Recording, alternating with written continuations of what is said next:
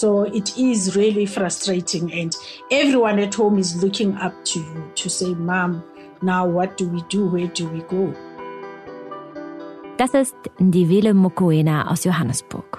Sie erzählt davon, wie sie und ihre Kinder ohne Wasser auskommen mussten. Und ihre Kinder vor ihr standen und fragten, Mama, was machen wir jetzt? As a woman, you, you feel the pinch more than men because at the end of the day, I'm the one who works with water. If there's shortage of water, if there's no clean water, I'm the one who have to provide for my children, for the family. Weil sie als Frau am Ende des Tages diejenige ist, die sich um die Wasserversorgung der Familie kümmern muss, spürt sie die Klimakrise immer heftiger. Ndivile Mokoena lebt in Südafrika. Sie ist Menschenrechts- und Klimaaktivistin und setzt sich für Frauen in der Klimakrise ein. Denn die Krise trifft Frauen härter als Männer. Warum ist also der Klimawandel eng mit Geschlechtergerechtigkeit verbunden? Und wo sind eigentlich die Männer, die sich gegen die Krise engagieren? Darum geht es heute im Klimabericht. Willkommen zu einer neuen Podcast-Folge hier beim Klimabericht, dem Spiegel-Podcast zur Zukunft des Planeten. Ich bin Regina Steffens. Wir wollen noch einmal Ndivile Mokoena zuhören. Während ich nämlich mit ihr telefoniert habe, bekommt Ndivile eine SMS. Darin steht, in den nächsten Stunden wird wegen Hitze das Wasser abgestellt in Johannesburg. Ndivile Mokoena setzt sich in der südafrikanischen Politik dafür ein, dass Frauen in Klimafragen mitgedacht werden. Und sie hilft auch Frauen, die durch die Krise vor dem Nichts stehen. Von einer Frau hat sie mir erzählt. Es ist eine junge, alleinerziehende Mutter, die durch eine Flut ihr Haus verloren hat. There was just water all over. She had three kids, and two of her kids went missing. You know, they were found uh, after a few days. One survived, and one passed on. And she lost all her belongings. She is a single woman. She had no place to to stay. You know, um, they had to ask you know, um, surrounding areas. They had to ask relatives. They had, they had to ask other communities for help because, you know, government couldn't do much. Die Flut war so stark, dass zwei der drei Kinder der Mutter vermisst wurden. Eines konnte gerettet werden, das andere Kind ist ertrunken. Die Frau ist alleinerziehend. Sie hat ihr Zuhause und eines ihrer Kinder verloren. Sie wusste nicht, wohin. Hilfe von der Regierung kam erst nach Wochen, sagt Indivile. So imagine you don't have a place to stay. You have lost your child. You don't know how to um, do a funeral for your child, and you don't even have a place. You don't have food. You have children with you, and you are unemployed. You know, so that's one of the small scale farmers that we work with, and that's a story that was really, really painful. Die Wille Mokoena hat miterlebt, wie diese Frau nach einem Ort gesucht hat, um ihr Kind zu begraben. Schlimmer geht es nicht. Nach Lebensmitteln, Wasser und Arbeit hat sie auch gesucht. Das ist schrecklich. Ndewele Mokoena konnte der Frau aber zumindest helfen, ein neues Zuhause und einen Garten zu finden, um Lebensmittel anzubauen. Die Folgen der Klimakrise, die vor allem durch die rücksichtslose, naja, Industrialisierung im globalen Norden ausgelöst wurde, ist im Süden schon viel stärker zu spüren. Das macht sofort eine Frage nach Gerechtigkeit auf. Und nicht nur geografisch. Denn die Klimakrise hat auch was mit Geschlechtergerechtigkeit zu tun. Frauen und marginalisierte Gruppen sind besonders betroffen von der Klimakrise. Warum das so ist und warum wir auch noch über Geschlechter sprechen, wo die Klimakrise ja so schon schwer genug zu bewältigen ist, das habe ich Farina Hoffmann in Berlin gefragt. Ja, ich bin Farina Hoffmann von Gender CC, Women for Climate Justice. Wir sind ein Verein, ähm, machen politische Arbeit, vor allem geht es um Gender und Klimagerechtigkeit. Farina Hoffmann ist Expertin für das Thema, aber gleichzeitig auch Aktivistin und will Menschen deshalb ganz genau bezeichnen. Wo ich Frauen sage, benutzt Farina Hoffmann den Begriff Flinter, zusammengesetzt aus Frauen, Lesben, Inter, Trans und Agender-Menschen. Bei Männern spricht sie von Endo-Cis-Männern und meint damit die Männer, die sich mit ihrem biologischen Geschlecht identifizieren.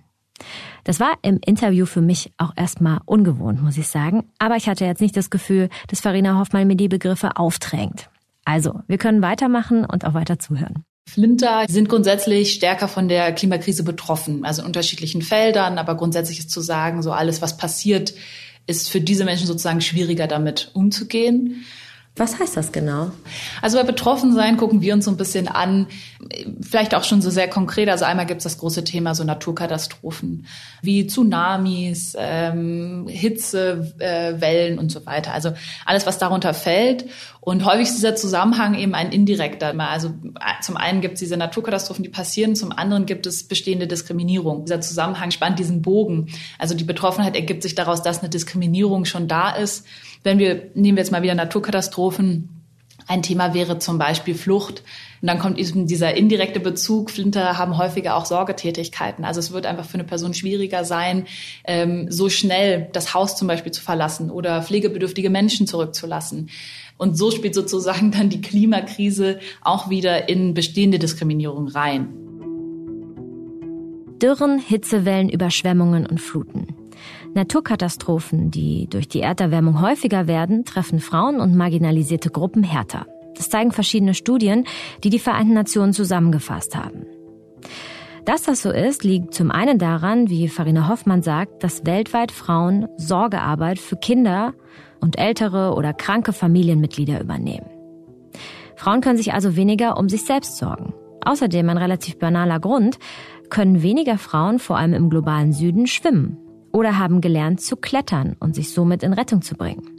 Das schreibt die Deutsche Gesellschaft der Vereinten Nationen. So waren zum Beispiel beim Tsunami 2004 in Thailand 70 Prozent der Todesopfer Frauen. Dieser Tsunami, der wurde durch ein Erdbeben ausgelöst, also stand in keinem direkten Zusammenhang mit der Klimakrise. Trotzdem nutzen Wissenschaftlerinnen und Wissenschaftler diese Katastrophe oft, um die Auswirkungen auf Frauen von Fluten zu erklären. Hitze und Dürren treffen Frauen und marginalisierte Gruppen härter, weil sie weltweit viel öfter in der Landwirtschaft arbeiten. Ausfallende Ernten bedrohen ihre Lebensgrundlagen. Der Zusammenhang mit Diskriminierung lässt sich so erklären, dass Frauen oft schlechte Bildungschancen haben und so weniger Zugang zu Frühwarnsystemen und Informationen in Krisen haben. Außerdem können sie weniger Besitz und Eigentum anhäufen. Das heißt, sie sind auch oft zur Flucht gezwungen. Also gut 80 Prozent der etwa 20 Millionen Menschen, die aufgrund der klimabedingten Katastrophen auf der Flucht sind, sind Frauen. Das ganze Forschungsfeld Geschlechtergerechtigkeit in der Klimakrise ist noch relativ jung und bezieht sich größtenteils auf den globalen Süden. Aber auch in Europa spüren wir die Extremwetterereignisse ja auch. Als Beispiel nennt Farina Hoffmann die Flut im Ahrtal 2021. Gender CC hat dort beobachtet, dass Frauen bei Hilfeleistungen im Wiederaufbau benachteiligt würden. Es gibt auch einen Unterschied, was so Besitztümer angeht. Also wem gehört ein Haus, wem gehört ein Grundstück und so weiter. Und das Wichtige ist da immer zu sehen, also gerade zum Beispiel auch im Ahrtal, auf, also wer kriegt dann die äh, Hilfeleistung? Also im Endeffekt wirkt natürlich das System über oder wirken, wirken auch staatliche Maßnahmen immer über Besitztümer. Das heißt, ähm, wenn ich jetzt als Person, wenn mir zum Beispiel das Haus nicht gehört oder ich wohne zur Miete, dann erreichen mich zumindest gewisse Hilfeleistungen erstmal nicht. Und ich glaube, das ist so was Wichtiges. Und wenn eine Politik darauf nicht nicht sozusagen keinen gesonderten Blick wirft, dann findet auch erstmal eine erste Hilfeleistung statt an die Leute, die eben denen ein Haus gehört, was dann zerstört wurde und so weiter. Das ist so ein klassisches Beispiel. Studien zeigen auch, in der Klimapolitik und in der Klimawissenschaft sind Frauen eher unterrepräsentiert. Die Hilfsorganisation Oxfam hat ausgewertet, nur ein Drittel der Autoren des neuesten IPCC-Berichts waren weiblich. Da gibt's vielleicht auch noch eine ganz nette Anekdote zu den Klimakonferenzen.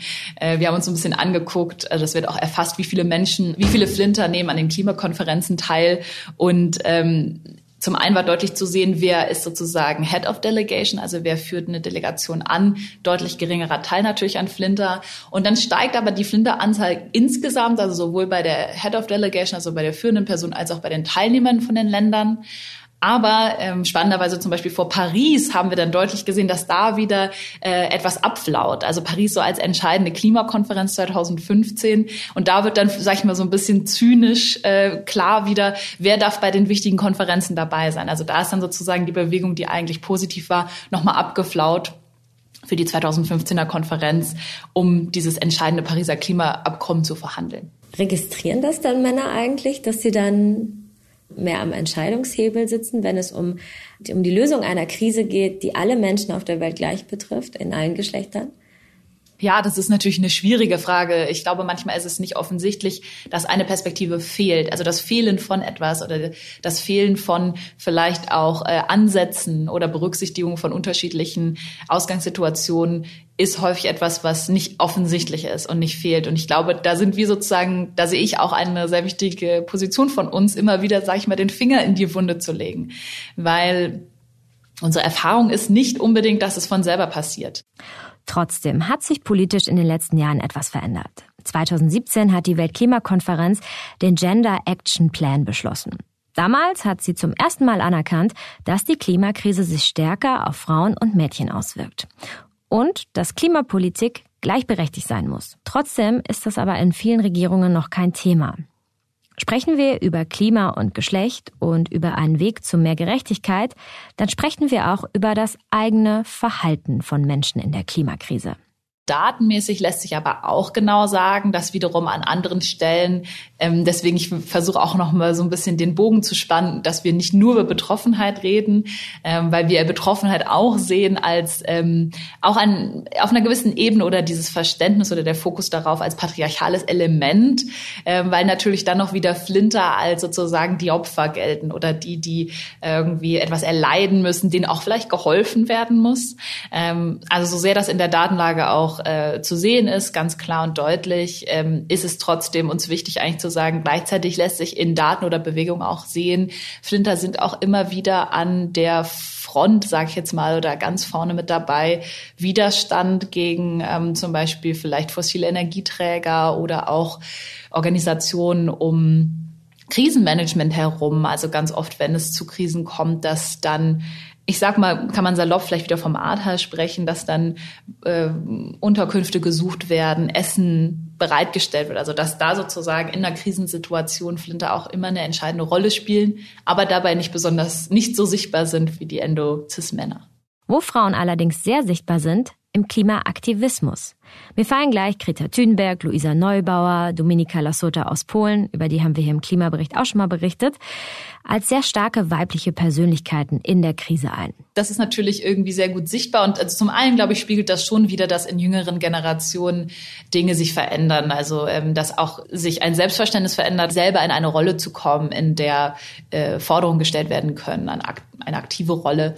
Der zweite Aspekt, der glaube ich sehr interessant ist, wenn das ist ja häufig sowas, was auch mit so Fußabdruck Fußabdruck oder Bewusstsein für Umwelt äh, verknüpft wird. Umweltbewusstseinsstudien zeigen immer wieder, dass Flinter ist auf, auf jeden Fall die Klimakatastrophe oder die Umweltveränderung viel mehr beschäftigt. Also für sie ist es viel wichtiger oder sie sehen auch viel mehr Möglichkeiten, selber bei sich was zu verändern und so weiter. Also das ist vielleicht spielt dann auch wieder mit Sorgearbeit so, aber eine Sorge um den Planeten. Care-Arbeit für den Planeten, ja? Ja, auf einer gewissen Ebene spielt das auch da rein. Und ich glaube, das ist auch ein, zumindest ein Aspekt, warum wir so sehr sichtbare Flinterpersonen in Bewegung haben. Die Technische Universität Chemnitz hat zum Beispiel die ersten Klimastreiks von Fridays for Future in Deutschland ausgewertet. Und dabei waren gut 70 Prozent der Teilnehmenden weiblich. Aber warum ist das so? Dass es da ein höheres Krisenbewusstsein oder ein, ja, eine, ein Wille zum Engagement gibt? Ja, zum einen ist es eben diese Idee, also es gibt natürlich etwas Sorgendes. Ich glaube, teilweise gibt es natürlich, ich, ich denke gerade zum Beispiel an so Omas for Future, also es gibt auch einen Familienbezug und auch da nochmal eine engere Verknüpfung mit zum Beispiel Kindern und Enkelkindern und dadurch auch diese, dieses Thema von intergenerationaler ähm, Gerechtigkeit. Also wie soll es unseren Enkelkindern gehen? Es gibt ganz häufig in diesen Studien, wenn es auch wieder um Umweltbewusstsein geht, auch bei Endozismen dann so ein Verständnis, dass es sich technisch lösen lässt.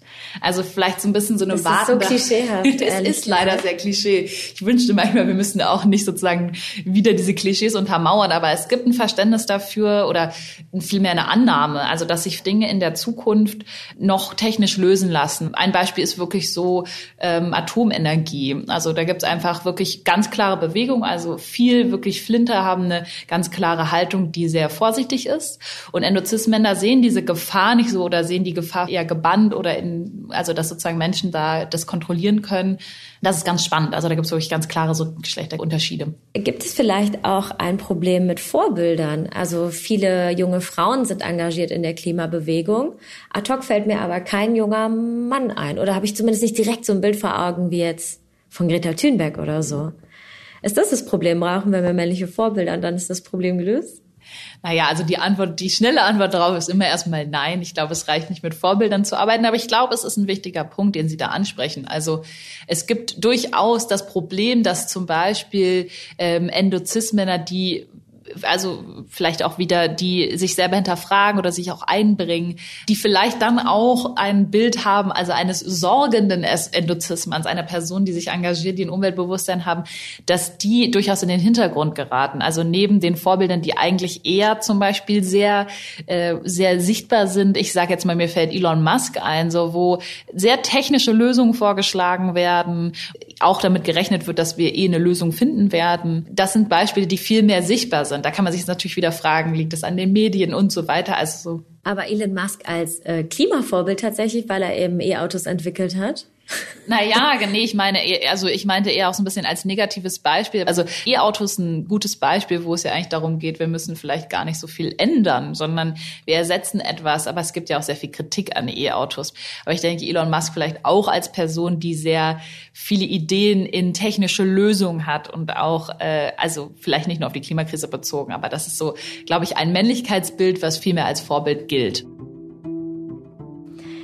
Das Think Tank Global Future hat herausgefunden, Frauen sorgen sich tatsächlich mehr um den Planeten. In einer Befragung kam raus, waren es unter den Frauen etwa die Hälfte, die sich große Sorgen machen, ist es bei den Männern nur ein Drittel. Außerdem, und dafür gibt es gleich mehrere Studien, zeigt sich, dass Männer weniger bereit sind, ihr Verhalten in der Klimakrise zu verändern. Also mehr auf Dinge zu verzichten. Obwohl, und natürlich geht das nicht pauschal für alle Männer, Männer mit ihrem Verhalten dem Planeten eher schaden. Eine Studie aus Schweden hat zum Beispiel mal ausgerechnet, dass Männer 70 Prozent mehr Geld für klimaschädliche Produkte ausgeben. Also zum Beispiel für Autos. Muss man allerdings ein bisschen differenzieren, denn viele Männer kaufen Autos für ihre Familien, also auch für ihre Frauen. Was das Engagement in der Klimakrise angeht, da wünscht sich Farina Hoffmann, dass wir mehr auf die Rollenbilder schauen, die in unserer Gesellschaft verankert sind. Also auch auf die Frage, wie männlich oder weiblich eigentlich Klimaschutz ist. Dass es diese Idee gibt, äh, dass eine bestimmte Rolle erfüllt werden muss und so weiter. Und die wird, glaube ich, auf einer gewissen Ebene äh, im Bereich mit Umwelt und Umweltschutz oder Ressourcenschutz ähm, im, Endeffekt so hinterfragt. Und das ist, glaube ich, so, es bleibt so ein bisschen die Frage, wie, vielleicht für Endozismänner, wie kann ich mich einbringen oder wie kann ich agieren, ohne dass ich als weiblich gelte und dazu, also weibliche Attribute werden ja schon abgewertet. Da geht es ja um Schwäche zum Beispiel vielleicht auch oder um nicht so wichtige Tätigkeiten wie ein Kümmern. Also da geht es um so ein bisschen Nuancen im, in der Idee, wie wir die Rollenbilder definieren. Und dieser Blick auf Rollenbilder lässt sich auch auf die Politik übertragen. Dass sich nämlich Geschlechtergerechtigkeit positiv auf Politik auswirkt, klingt jetzt gar nicht neu. Eine Studie von 2019 hat aber sogar gezeigt, je mehr Frauen in einem Parlament sind, desto klarer sind die Beschlüsse zur Bekämpfung der Klimakrise. Ich weiß nicht, wie viele Leute gerne Macht abgeben. Ich glaube, es gibt eine ganz große Angst davor, dass es bedeuten würde, wenn Macht oder ne, also Dinge mitzuentscheiden, wenn da ein Raum geteilt wird, dass dann wieso die das dann eigentlich nur verloren werden kann, sage ich jetzt mal, wenn ich wieder von den Endozismännern spreche, die die Machtposition aktuell innehaben. Ich glaube aber im Endeffekt, es gäbe durchaus auch was zu gewinnen. Nur ich glaube, das so zu sehen, ist sehr schwierig. Was also, denn? ja, was kann ich hier versprechen? Ähm, wir haben so ein bisschen über Männlichkeit geredet. Es wird ja auch manchmal von toxischer Männlichkeit gesprochen. Ich weiß nicht, ob das immer so spürbar ist, aber gerade diese Idee, immer dieses Starksein, vielleicht auch Verantwortung zu tragen, das ist durchaus auch eine Belastung. Ähm, also insofern ist das etwas, ich glaube, es könnte Vielleicht sage ich mal, es gibt ja auch viel in der ähm, in schwarzen Bewegung gab es ja diesen Ausdruck, äh, keine Person von uns ist frei, bis alle frei sind. Und ich glaube, das ist irgendwo immer zu spüren. Und ich glaube, das ist auch etwas, äh, was sehr gewonnen werden könnte, wie es wirklich wäre in einer gerechten oder eben klimagerechten Gesellschaft zu leben. Können Sie da nachvollziehen, dass in der Klimakrise, wo gerade so viel passieren muss, also die großen Themen sind wirklich, okay, eine Energiewende schaffen, also wirklich so große Industriefragen, sage ich mal, dass da auch mal vergessen wird, da noch über Geschlechtergerechtigkeit nachzudenken? Ist das nicht auch irgendwo mal nachvollziehbar? Ja, das ist eine, das ist eine total, total spannende Frage. Äh, es bringt nichts oder es bringt sehr wenig, jetzt in, in eine Aktion zu treten und ich sage mal in Anführungszeichen Gender hinten runterfallen zu lassen, weil wir müssen jetzt schnell was machen, weil wir dann am Ende trotzdem nicht zu einer Gerechtigkeit kommen. Also das ist so ein bisschen diese Idee, der Weg äh, zu einer Gerechtigkeit oder der Weg auch die Klimakrise abzuwenden, muss schon gerecht sein. Ähm, das ist so ein bisschen, ich glaube, das bleibt die Krux und ich glaube, das bleibt für uns nach wie vor das Thema, wo wir auch sagen, nee, es geht jetzt nicht darum, dass erstmal das eine priorisiert werden muss, weil im Endeffekt äh, werden sich dann Geschlechterungerechtigkeit zuspitzen. Und in meinen Augen ist es tatsächlich auch so, dass wir vielleicht uns auch fragen müssen, kann das System, was diese Klimakrise hervorgebracht hat, also die Menschen, die da jetzt aktiv waren und die jetzt vielleicht auch wieder nach Lösungsansätzen suchen, können sie überhaupt eine Lösung bringen? Äh, also mein Ansatz ist eigentlich zu sagen, wir müssen uns vielleicht wirklich zum einen Perspektiven aus dem globalen Süden von, also feministische aus dem globalen Süden, auch indigene Perspektiven angucken, ähm, weil ich glaube, wir teilweise die Antworten nicht haben, weil wir die Klimakrise auch verursacht haben. So. Und damit möchte ich gerne nochmal zu Ndivile Mokoena aus Südafrika zurückkommen. Sie möchte, dass Ressourcen wie zum Beispiel Land und auch finanzielle Mittel stärker auf Frauen verteilt werden. Und dass Frauen eben klimapolitisch mitgedacht werden, dafür hat Ndivile Mokoena ein kleines Beispiel. Es geht um Mobilität und die Verkehrswende. Sollen Städte autofrei und klimaneutral werden, braucht man ja bekanntlich mehr öffentliche Verkehrsmittel.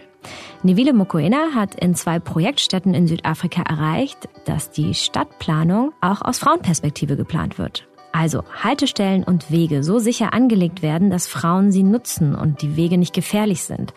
Außerdem, dass Verkehrsmittel auch die Orte bedienen, die für Frauen sehr wichtig sind.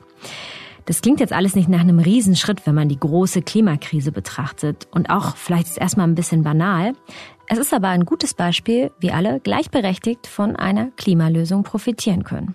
Auch wenn natürlich noch viel größere Lösungen her müssen. Also das Thema Gender und Klima ist ein sehr frustrierendes. Manchmal, wenn wir eine Publikation erstellen, in der alles nochmal sehr dicht zusammenkommt, ist das ein sehr düsteres Bild, was gezeichnet wird.